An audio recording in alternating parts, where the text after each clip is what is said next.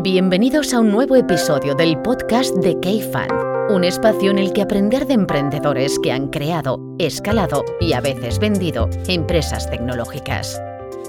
El episodio de esta semana lo patrocina Factorial, el software de recursos humanos que hace el trabajo pesado por ti. Comienza a gestionar tu empresa con reportes avanzados, nóminas, un gestor de vacaciones, control horario y mucho más. Factorial, la asesoría laboral del siglo XXI. Descubre más en factorialhr.es. Good morning, everybody. Uh, we have a special episode today because we usually do it in Spanish, and today we have two Germans with us, so we're gonna do it in in English due to my lack of German skills. Welcome to the show, Thomas and Alex. Thanks for having us, and uh, sorry for not being able to speak Spanish. It's all right. It's all right. Thanks I don't for having blame you. So Thomas and Alex uh, lead a, a early stage fund out of Munich called 42 Cap. And they have three investments in Madrid at the moment.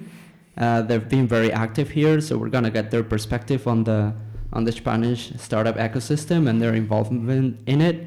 But to go back and to start from the beginning, why don't you tell the audience a bit about your background and how you evolved as an operator and what you did before 42? So Thomas and I originally started in '99, so very, very long time ago, and we built a SaaS company long time before the acronym SaaS was even coined. In the most simplest terms, we did what Mailchimp did. All these email service providers started in the late 90s. We raised 20 million venture capital, 2000 and 2001. Burned all of that money in those two years, but luckily built up enough revenues to already turn profitable 2002. But burned it in, in a good way or in a bad way? Well, uh, I would say three quarters of the money were burned in a stupid way and five minutes for the business model. But I guess that's what a lot of people have anyway. What do you mean by a stupid way? Uh, we pivoted a few times. Um, money was used for that. And don't forget, in '99, you didn't have AWS where you put down a credit card. You invested like a million to build up your own data center and hardware. So a lot of money was required those days to build what you don't need today anymore. So you could build the same with like a fraction of the, those 20 million. Mm-hmm. And but we were lucky uh, to build up enough revenues to already turn profitable 2002. Always stayed profitable. Brought the company into 10 European countries. Scaled it to roughly 500 people and 50 million, 50 million in SaaS revenues, 90% gross margin, 20% profitability, and eventually sold the company in the summer of 2012 to a large US uh, software company called Teradata. They acquired us for 250 million in cash. Um, And both of you were still at the company then? Yes. So you went through the whole thing? we went through the whole thing from start to end and to post merger integration work at a large US software company. And as you can assume, uh, being a 500 person uh, entity in, uh, in, in Europe and then suddenly be part of a 12,000 person global software operator is a, some sort of a culture shock. But uh, they uh, treated us actually super nice. We became part of the overall leadership team from Teradata, managed a business unit with 1,500 people in 35 countries, acquired a few companies in Europe, Israel, and the US, integrated them. So it was actually a surprisingly positive learning curve. But there's two questions ongoingly nagging on your mind. A, do I want to become a corporate tool? And B, do I want to move to Atlanta? The single reply was a no, leads to a simple conclusion. And so after a while, Thomas and I decided to leave. Uh, but we knew we wanted to continue to work together. And uh, based out of that um, 12, 13, 14 year entrepreneurial history as operators, we decided um, to build um, a very focused venture capital firm. And the investment thesis is very simple. We only do B2B software, that's what we know best. Uh, we love seed stage, so we want to be the go to fund from bootstrapped to Series A. And um, last but not least, we were only always pan European operators, so we didn't really distinguish much. Uh, we think in cities where we find good opportunities. And actually, our very first investment was Packlink in Spain. So by accident, it was Spain. Um, Yeah. No strategy, accident. So going back to eCircle for a moment, uh, I think you guys went through like, uh, you tried to IPO, right? And you had some issues there? Yeah, g- g- Can you tell question. a bit about that story and also like lessons learned from the whole journey and how that has impacted your work as, as a VC? Yeah, g- good point. It, it, it sounds simple. We went from zero to 50 million revenues and then we sold. There were a huge amount of bumps on the road in between. We tried to go public in 2006 and failed.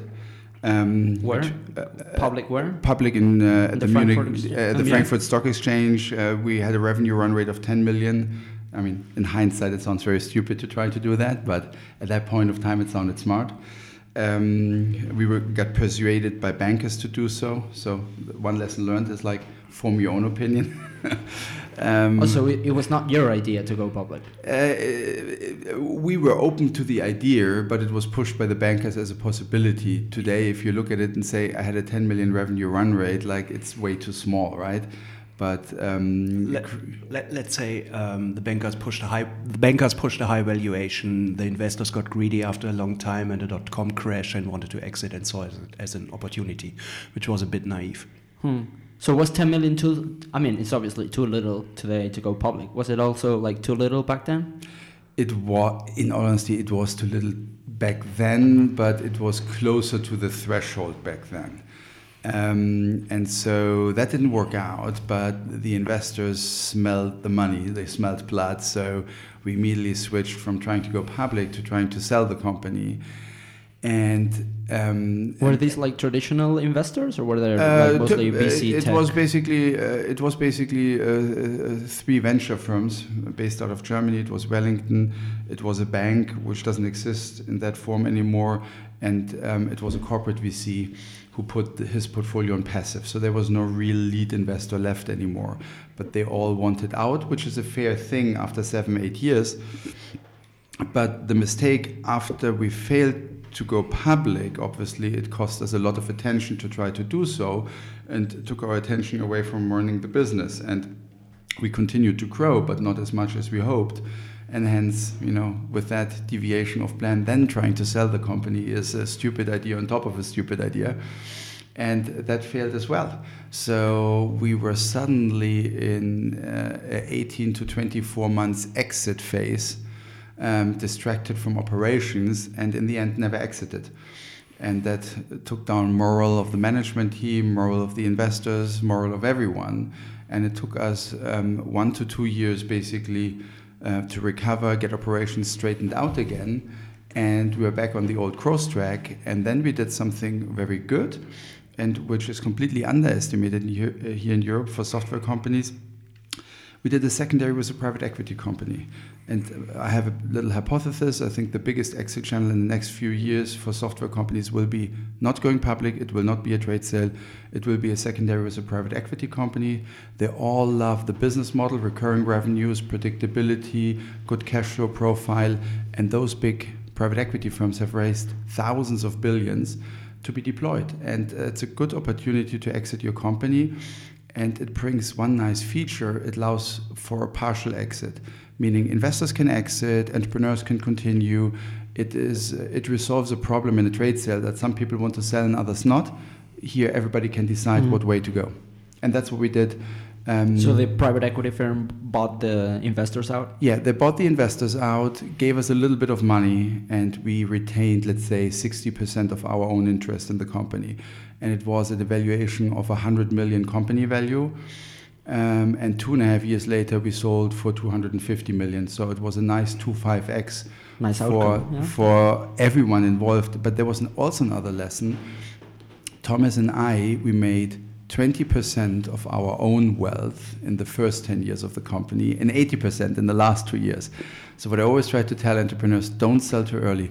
If you believe in your business, if you see 24 months of growth rate ahead, if you enjoy what you're doing, continue, right? It's like going from zero to 100 is 10 times harder than going from 100 to 200, but you have the same percentage ownership, and you know, at the end, you make the same amount of money for much less effort. So continue if you still enjoy it and if you still see the business thriving for the next 24 months it's utterly stupid to sell too early yeah and flipping the coin so uh, going back to what you were saying about the entrepreneur uh, telling the entrepreneur not to sell how do you manage companies in your portfolio who are probably not growing super fast and you don't see those growth rates in the next 24 months, do you think it makes sense to look for an exit early instead of like just pushing and pushing and pushing and just like burning out?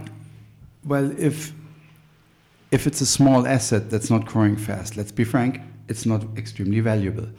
Um, and so a venture fund requires big exits, a handful of big exits, and a proper ownership in that. So from the fund perspective, I don't really care. It doesn't really matter to my fund if you send, sell now or later. So I leave it up to the entrepreneur. If he believes he can turn around the business, feel free, go ahead, right? Um, I don't. If you sell now, it doesn't matter for my fund. So um, again, I believe it's the entrepreneur who, in that case, needs to make the decision. If they're in our portfolio for 10 years, at some point of time, I want to resolve the situation, but I don't have a need after three or four years to resolve the problem. Um, they need to push it. Mm-hmm. I have patience. I have more patience than them. And in the end, they always need to um, get external capital at some point to grow the business or get profitable and grow from there. So it's really up to the entrepreneur. And I mean, the entrepreneur has the biggest gain in his business.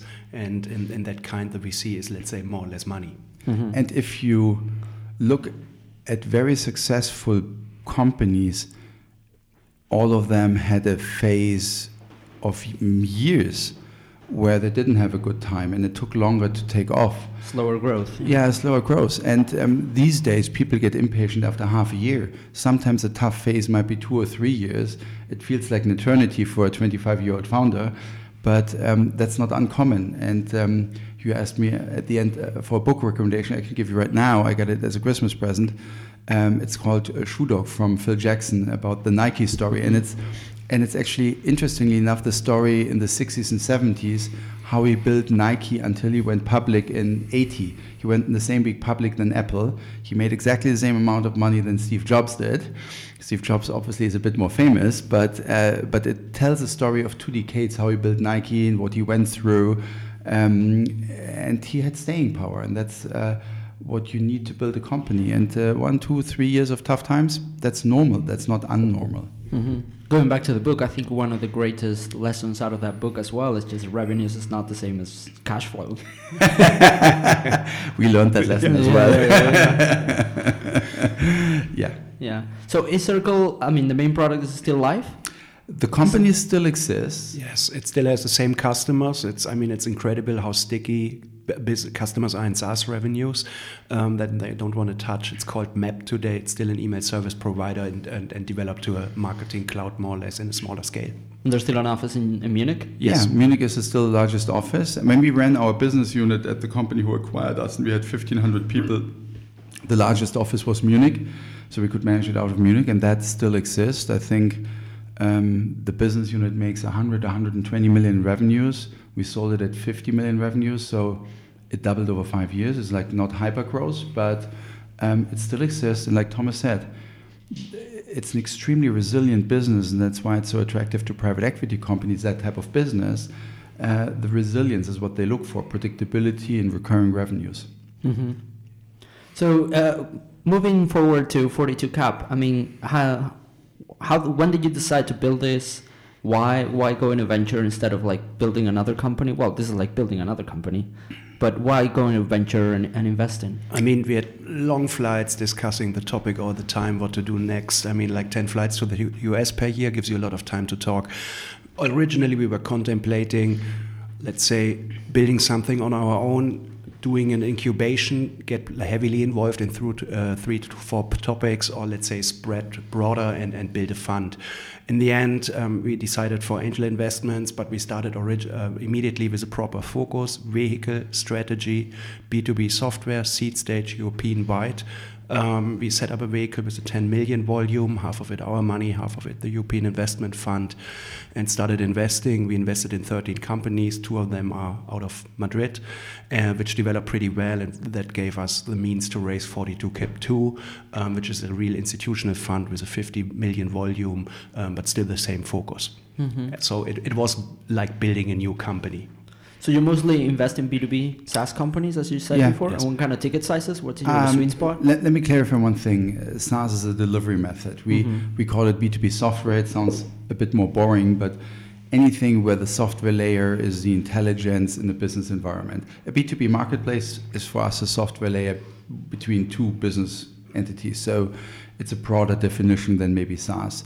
Uh, we usually do tickets between half a million and one and a half million euros. We thrive for a 15% ownership stake. Um, and we are very product oriented. Um, so everybody says team first. Um, it's not that we don't like the team, but we are product first. We really need to fall in love with the product. um, then we automatically fall in love with the team because we believe in B2B. If you have a really good product and iterate around it very long, then it's easier to sell. So we are big fans of um, investing heavily in product, iterating around the product, um, in founders and CEOs who have an engineering or product background. Um, that's what we like a lot. Where does market size come into that equation of product team and market size? Well, the market size always needs to be uh, a billion in ARR potential globally. It's a very simple logic. If you are able to achieve 10% of that in 10 years, you would have 100 million ARR, and at current multiples, that would value your company at a billion, right? Nobody achieves that in the end, but that's, That's at the least the p- potential that needs to be there. That's where the logic comes from on our end. And let, let me add one point to that. For an entrepreneur, it's the worst situation um, to sacrifice your career, be in a small market, get diluted over time, and then be able to earn, let's say, with a big team after dilution, 5 million after seven years. It, it ruins you. It's not an attractive deal. And this is why usually entrepreneurs need to think big and operate in a big market with, with a, lot of, uh, a lot of opportunity. Hmm. And how big is the team? Because I think one of the things that makes you different, at least from my conversations with you, Alex, is that you make quick decisions, a small team, uh, Yeah. very hands-on. Yeah, you, you just speak with uh, the entire firm almost. we are we're basically um, our smallness is a strength. Thomas was our CTO. I did more the commercial side of the things. So between Thomas and me, we covered 100% of the functions. And since we focus so much on what we did for so long, we don't need anybody else for for um, uh, due diligence. We can make our own decision. When people or founders speak to us, they immediately speak to the entire investment committee, so to say. And Thomas and I make quick decisions. So if we both, after an initial call, start liking something, we usually push through due diligence in one to two, three weeks, and that ends up in a term sheet or not. So if you like something, it's warp speed. If you don't like something, we are very clear um, no. So we try to be very cautious of the entrepreneur's time. So the smallness is our strength. hmm Anything to add on that, Thomas? No, I, I agree. It's, it's, it's really the strengths. You need to fall in love with something, clear the calendar, and get through. Hmm. And we don't do anything else but looking at companies. So we outsourced everything. So this is your main thing, yeah? Yeah, we like we outsourced every administrative task. We automated a lot, and we wanted to make sure that we are super fast in response. So we answer every email usually within one or two working days. It's either yes, we like it, let's go to a call, or thank you, but no thank you. Um, and we have been fundraising a lot as operators. We have been fundraising a lot as a fund. So we really uh, appreciate the effort behind it and want to make it um, as good of an experience for the founder as possible, even so we might come to a no, but we respect their time and their effort. How fast can that be, the, the, the decisions? You just said two, three weeks Yeah, to make investment yeah, decisions? yeah, yeah. Basically, from first call to term sheet, anything between one week and three weeks is basically, uh, in the end, the speed. Even if you knew nothing about the company before? Yes, yes. Okay. But the but the speed usually depends on the founder. We ask questions that doesn't cost much time. They need to reply. That's the effort. So if they're well prepared, have all the material, it can be super quick. Yeah, so it's mostly on the company sometimes. Yes, I know. I mean, speed, yeah, like I said, it's easy to ask questions. yeah, yeah, yeah. And, and we, at the same time, recommend the founder usually to do a thorough um, due diligence as well on us. I mean, we are happy to give them references of failed and successful companies. You should really be sure um, you want to work with a VC.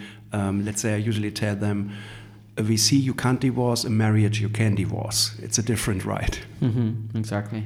And we try to do it the same way, and the entrepreneur should do it. We are quite well prepared. So, for instance, when the entrepreneur sends us a deck, we send them a deck about us as well. Um, Yeah, I've so, so they basically a lot of their questions are being answered by that.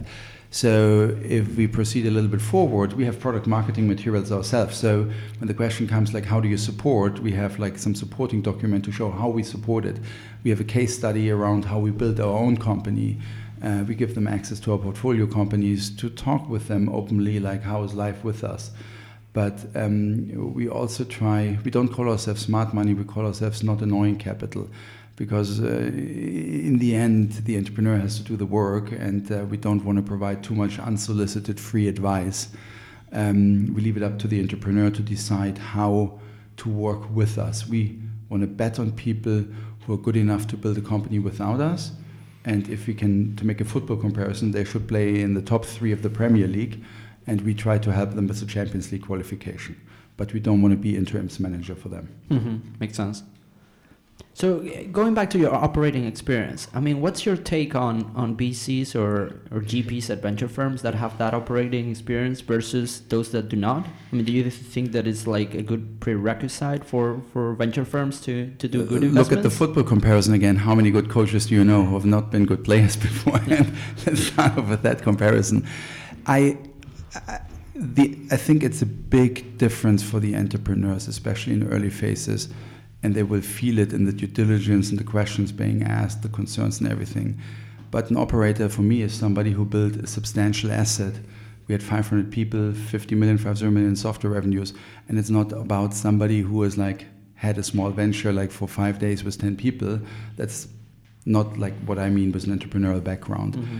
And there's just very few. Everybody is a serial entrepreneur, but in the end, if you look at the history, there's not that many teams, and we have um, five more venture partners, two in the US and uh, three in Germany. And they have all been operators. Um, to support you or the portfolio companies? Uh, both, both, both, both. And they have, we, together with them, we have built and sold companies worth uh, 3.5 billion. There's been Moritz Zimmermann, who built Hybris, which was sold for 1.5 billion to SAP, who's still in a leading role at SAP. Um, as Max Cartellieri, um, who had one of the first internet um, uh, exits here in Germany uh, with a website called Ciao at 150 million and now build a unicorn, um, a fairly unknown unicorn um, out of New York and London. And so they're all various entrepreneurs who build substantial assets and sold them. And that's our DNA. Mm-hmm. What's your take on? I mean, you you've been investing in Spain for, for how long? Packlink, Packlink we invested in January 2014, if I remember correctly. So was that opportunistic, or were you looking at, at, at the country for, for, we, for some reason? We exited our company in the summer of 2012. The first six months were integration work.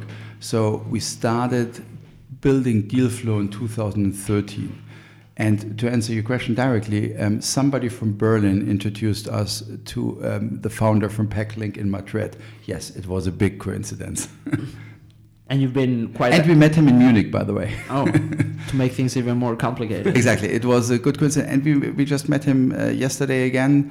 Uh, he invited me to his wedding, so it must have been a, a decent enough relationship. This is Ben, right? He, uh, he's actually half Spanish, half French. But Ben, yeah. Ben, yeah and then you've been more so so as as a result of those trips uh, probably to board meetings and all that kind of stuff you started to build like a deal flow situation here and you exactly. ended up making two more investments right Correct. Um, it was basically our stepstone into the market.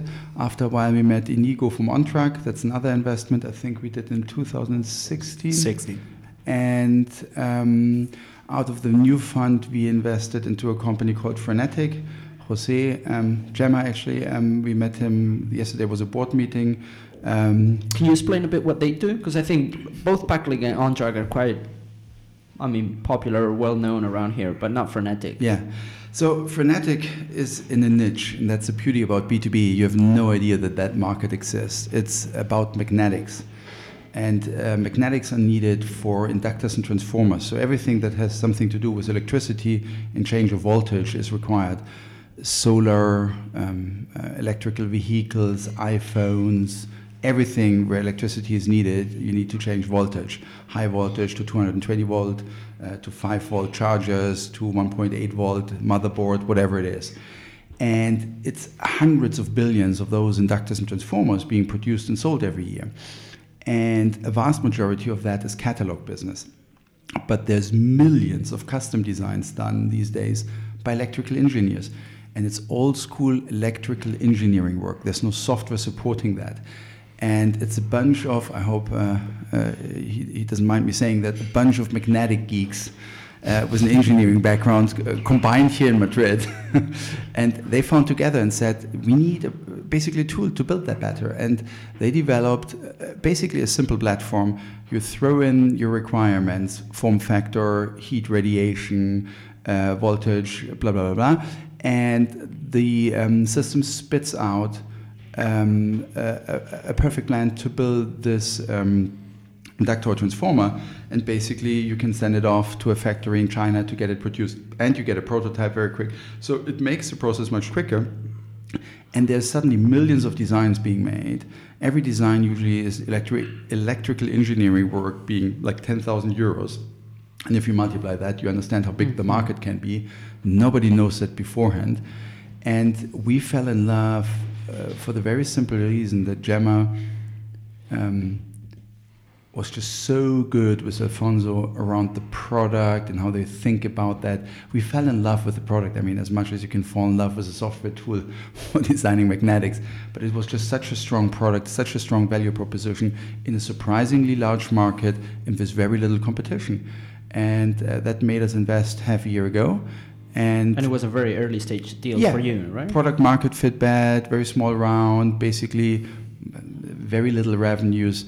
He surprised us with uh, revenue overachievement, which never happens after yeah. you invested. And uh, the board meeting yesterday was great in the sense uh, good product vision, very clear plan how to execute, but a broad vision where the company could be in many years from now. So, yeah, very happy with the investment. And it's uh, obviously I mean, much earlier than Packlink and Ontruck, who are mm. in later stages. Mm.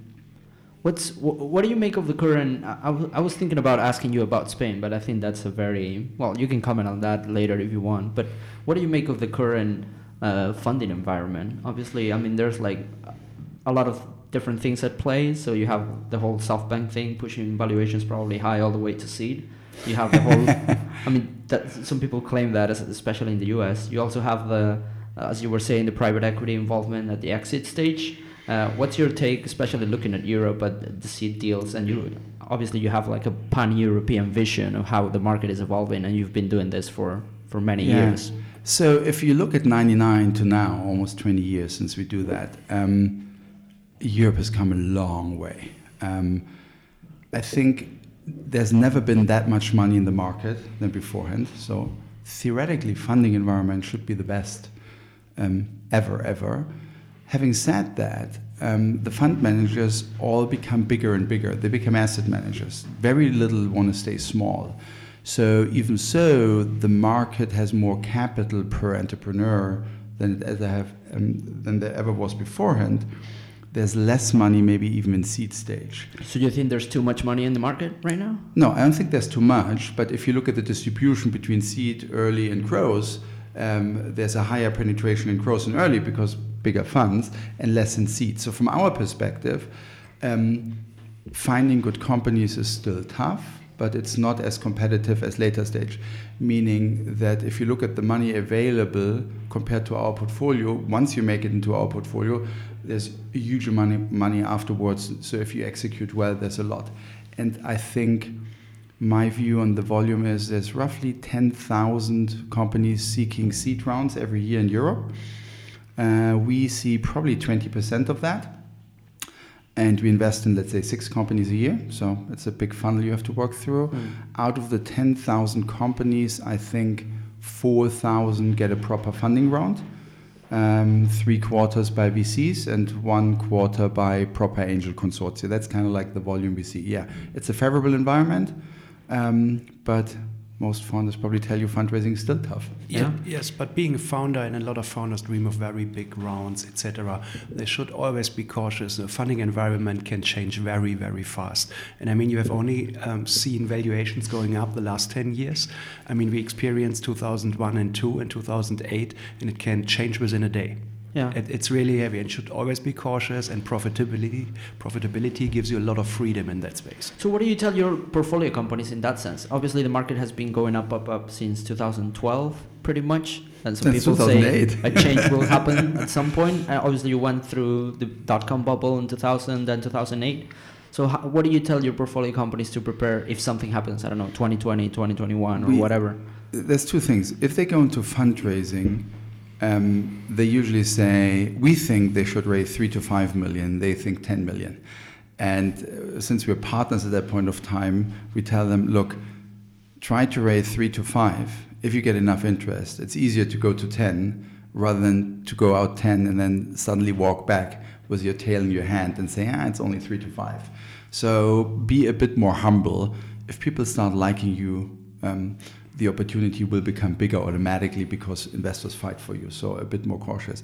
The second thing is always um, try to be in your own control. So have your cost base under control, your opportunity under control. If things change, make sure you have enough cash in the bank account and you can adjust the cost base or the revenue base if necessary to survive. And um, I think Sequoia has been very famous, one of the best known and biggest funds in the US. When uh, in 2007 or 8 the crisis hit, they immediately wrote to all CEOs cut your cost by 50%. Um, even so, you're Sequoia backed. This is going to be a long winter. Prepare now, not when it's too late. So, always, you don't need to have a plan ready, but be aware. You like if something happens, you need to be in control of your own destiny. And are you worried about the market now? I mean, do you are, are you telling your companies to be cautious or no, not yet? No, no, no, okay. not at all. There's so much money behind us in the market, and that money needs to be deployed usually over three years. And no investor has ever given money back to their investors. So the money is in the market, and it will be deployed. There might be a slowdown or anything. But for the time being, I don't see any bad signs for the next six to 12 months. So, from our portfolio companies, steam ahead. Be brave, take risk, take opportunity, but um, don't do anything stupid. But I mean, we have been have companies in the first portfolio who have been very cautious and took bigger rounds than necessary just to be on the safe side, which is fair.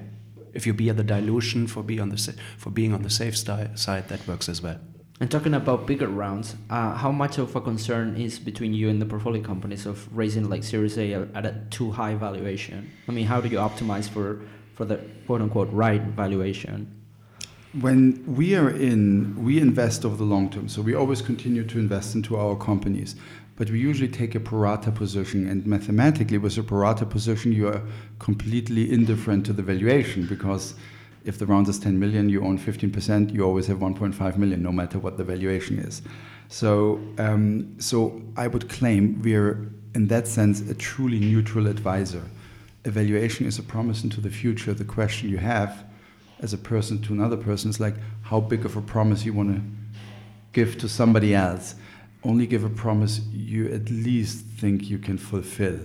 And uh, if I look at some of the rounds I see in the market now, it's a promise nobody can fulfill. And there's a, a good blog, I, I never found it again, but the story is pretty much about a company who raised two or three hundred million high valuations, blah, blah, blah, blah, blah. But there were down round protections, liquidation preferences. It's a really cool asset. The company got sold for 300 million. Excellent work from the entrepreneur. You know how much money he saw? Zero. Mm. It was below liquidation preferences.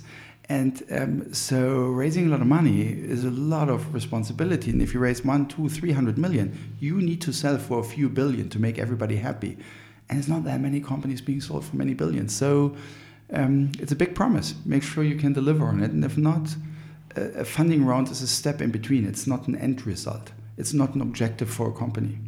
Yeah. And, and let me add, I mean, we talked about valuations.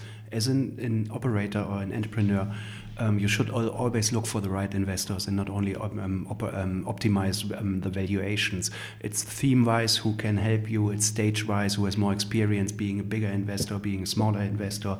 What is really good for the business and how they can help. And this means I'm, i would always um, look for this instead of optimizing the valuations and also liaise with your investors ahead of time. You should always know them and, and stay in contact and know what you want. Mm. Yeah.